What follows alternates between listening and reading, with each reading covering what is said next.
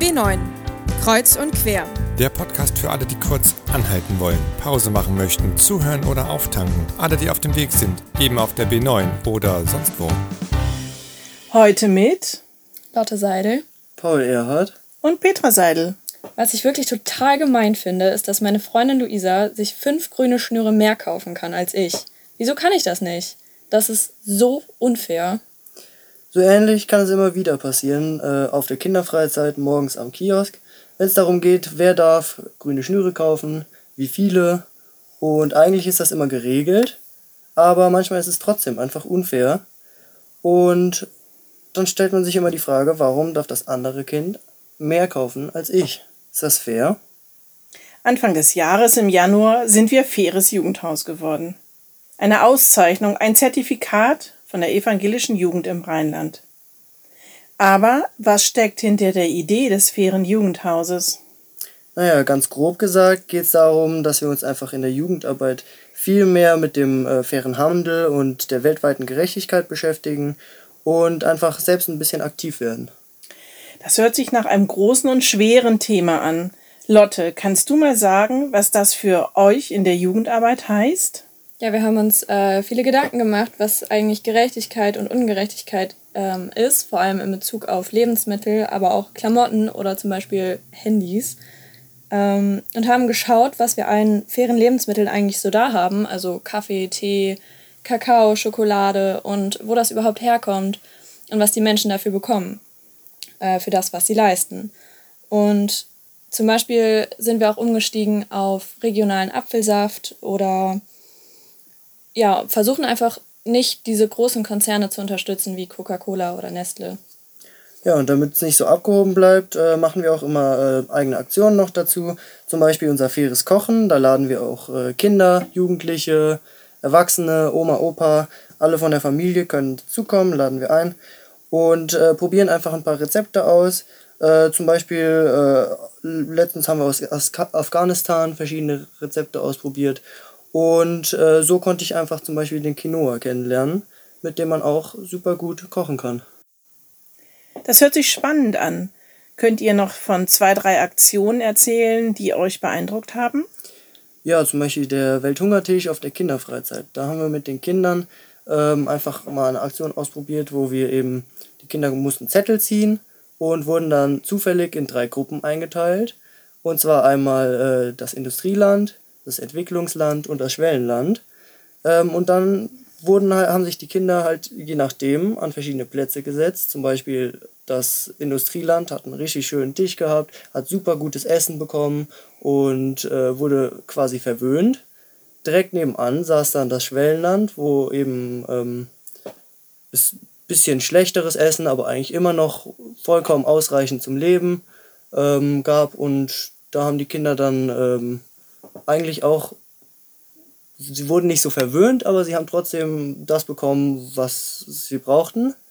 Und dann gab es das Entwicklungsland. Die Kinder saßen auf dem Boden und mussten, wie es eben auch in Wahrheit ist, den Reis mit den Fingern aus der Schüssel essen. Ja, oder zum Beispiel waren wir letztes Jahr in Ostfriesland ähm, als Gemeinde mit unseren, also mit den Jugendlichen. Und da haben wir uns halt ganz viel mit Essen und Kochen beschäftigt. Und was sind eigentlich faire Lebensmittel und wie kommen, also wie kommen wir da eigentlich ran? Ähm, wie ist das im Supermarkt gekennzeichnet oder wie kriege ich die auf dem Dorf eigentlich? Und da waren wir zum Beispiel auch auf einem Markt und äh, da konnte man sich richtig gut auch mit den Leuten einfach darüber unterhalten, wo kommen die Lebensmittel her, was ist zum Beispiel an Pestiziden oder sonst was da dran. Und ähm, was ist auch gerade einfach im Oktober zum Beispiel saisonal zu bekommen. Und da hat man dann sich schon anders Gedanken drüber gemacht, als wenn man jetzt zum Beispiel im Lidl oder im Aldi einfach vor der Kühltheke steht. Wenn ihr das so erzählt, habe ich das Gefühl, das, wo ihr euch mit beschäftigt, mit dem Fairsein, das geht eigentlich ein bisschen über die Lebensmittel hinaus. Also es geht äh, um noch mehr als nur, ähm, was sind faire Lebensmittel aus Entwicklungsländern. Ähm, könnt ihr da noch mal ein bisschen was zu erzählen, was euch daran so bewegt? Ja, in Betracht des Klimawandels ist es halt wirklich einfach total umfassend, um was man mich, also um was ich mir Gedanken machen muss, äh, wenn ich mir was zu essen kaufe. Zum Beispiel, wie viel Wasser das Lebensmittel verbraucht beim Anbau zum Beispiel. so benötigt man für eine Tasse Kaffee zur Herstellung 140 Liter Wasser. Ja, genau. Es geht ja auch noch weiter. Zum Beispiel Rohstoffe, Arbeitsbedingungen von vor allem auch teilweise Kindern, die dahinter stehen, die die Rohstoffe abbauen oder ähnliches. Ähm, und deswegen haben wir zum Beispiel auch die Idee der Sammelbox für alte Handys, ähm, wo eben alte Handys in unserer Kirche gesammelt werden in dieser Box und dann die Rohstoffe wiederverwendet werden. Ähm, vor allem wenn man bedenkt, dass in Deutschland die Nutzungsdauer eines Handys bei 18 bis 24 Monaten liegt und es danach dann weggeworfen wird, ähm, ist es schon sinnvoll, das dann auch zu recyceln. Ja, ein großes Thema ist, ähm, ja, sind Klamotten. Äh, also das, die Ange Angaben sind im Durchschnitt jetzt gerechnet. Also so besitzt rund ein Deutscher 95 Kleidungsstücke und jedes Jahr kommen etwa 60 neue T-Shirts, Jeans oder Schuhe hinzu und etwa 40 Prozent aller Klamotten werden selten oder überhaupt gar nicht getragen. Und das ist einfach nur pervers, wenn ich darüber nachdenke, unter welchen Bedingungen die Frauen in Bangladesch zum Beispiel mein T-Shirt nähen und was sie dafür an Lohn bekommen.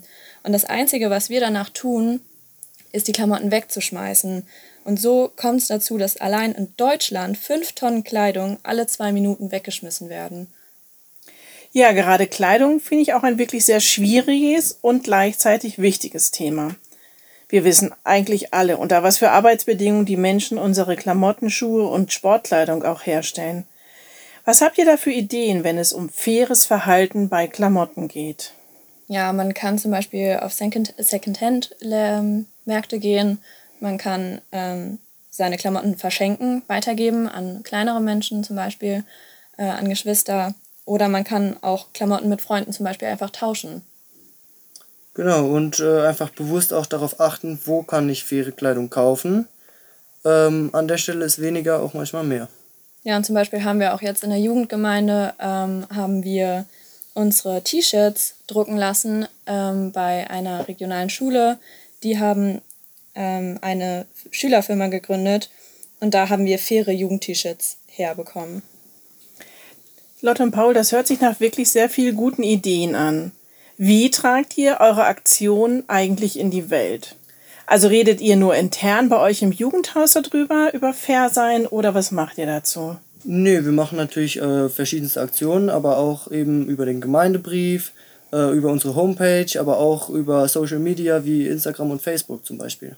Ja, aber das Wichtigste ist eigentlich, ähm, wenn wir zum Beispiel mit Kindern Aktionen machen, und die dann total stolz nach Hause kommen, weil die sich sehr wichtige Fakten einfach für unsere Zukunft auch gemerkt haben und es dann zum Beispiel den Freunden oder den Eltern weitererzählen und dann wissen wir einfach, dass wir ähm, bei denen was bewegt haben.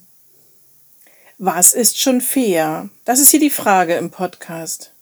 Lotte, Paul, ihr habt euch Gedanken gemacht zu Aktionen bei euch im Jugendhaus. Was in eurem Leben könnt ihr verändern? Was habt ihr schon verändert? Geht ihr anders shoppen? Hat sich eure Weltsicht irgendwie dadurch verändert? Hast du das Gefühl, dass du fairer geworden bist, dir und deiner Umwelt, unserer ganzen Welt gegenüber? Ja, also ich habe schon das Gefühl, dass ich mich verändert habe. Ich habe einfach einerseits natürlich auch im Umgang miteinander ist man vielleicht fairer, aber auch ähm, wenn ich einkaufen gehe im Laden, fällt mir immer auf, dass ich viel mehr darauf achte eigentlich, äh, faire Dinge zu kaufen. Ich gucke mehr auf die Produkte, was steht da drauf, wo kommt das her. Ich gucke, wenn ich eine Kartoffel in der Hand habe, gucke ich nicht, äh, also ich schaue nicht unbedingt, ob die schön aussieht, sondern ich schaue einfach, wo kommt die her, kommt die von einem coolen Bauern hier in der Umgebung. Ich muss die ja nicht unbedingt von irgendwo einfliegen lassen. Ja, und ich finde einfach, was schon ganz wichtig ist, ist einfach der Gedanke, ähm, also sich einfach mal zu fragen, was ist auf dieser Welt fair und was ist unfair. Und ich finde, wenn man mit diesem Gedanken einfach schon mal anfängt, dann kann man auch schon so ziemlich viel bewegen. Und damit man sich das einfach klar mal vor Augen führt, was läuft gut in unserer Welt und was läuft nicht so gut in unserer Welt und dass man da Ansätze findet, wie man das verbessern kann. Und ich finde, dass das auf jeden Fall ähm, der Fall ist bei uns. So, Petra, jetzt mal eine Frage an dich. was hat Fair, Fair Sein denn für dich mit äh, den Inhalten von unserer evangelischen Jugendarbeit zu tun? Ich bin jetzt nicht so bibelfest, aber steht in der Bibel irgendwas zu dem Thema? Also meiner Meinung nach steht da ganz, ganz viel, sowohl im Alten als auch im Neuen Testament zum Thema Fair sein, weil Fair sein hat ja was mit Gerechtigkeit zu tun. Und ähm, für mich steht das einerseits ganz viel in den zehn Geboten, also was ich tun darf und was ich nicht tun darf, wie ich mit anderen Menschen umgehe, wie ich ähm, anderen Menschen gegenüberstehe und dass ich ähm, ja einfach andere Menschen gleichwertig ähm, behandle und gut behandle. Ja, und dann gibt's natürlich im Neuen Testament den Klassiker, wo Jesus ähm, Geschichten am See Genezareth erzählt, alle haben Hunger und sie werden alle satt von fünf Broten und zwei Fischen. Und ähm, ja, das ist so, wenn wir teilen und uns äh, gemeinsam auf den Weg machen, dann werden wir alle satt und äh, bekommen alle gleich viel.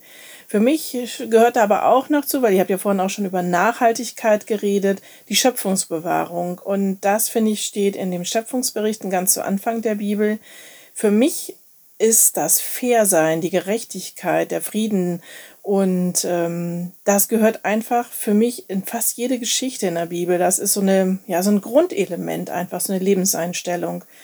Und deswegen gehört es auf jeden Fall zu den evangelischen Inhalten. Übrigens findet im September jedes Jahr die Faire Woche statt und dieses Jahr ist es zum Thema Fair statt mehr.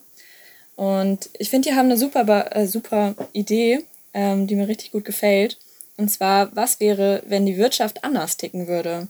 Wenn plötzlich das Wohl der Gemeinschaft im Mittelpunkt stünde und nicht die Profite von einigen Menschen äh, und Konzernen. Wenn nicht mehr das wirtschaftliche Wachstum das Maß aller Dinge wäre, sondern wenn Produkte angeboten würden, die sinnvoll und nachhaltig sind.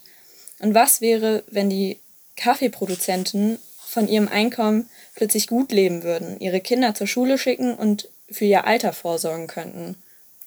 Dass das utopische Träume sind, hoffen wir nicht. Es gibt viele Menschen und Initiativen, äh, die einfach versuchen, fair zu sein, fair einzukaufen, fair nachzudenken und einfach zu schauen, was sie denn brauchen und was sie vielleicht einfach auch nicht brauchen. Fair sein. Zu mir selbst, zu meinen Mitmenschen, hier und in allen Teilen der Erde. Zu Tieren, zu Rohstoffen, zur Natur. Was ist schon fair?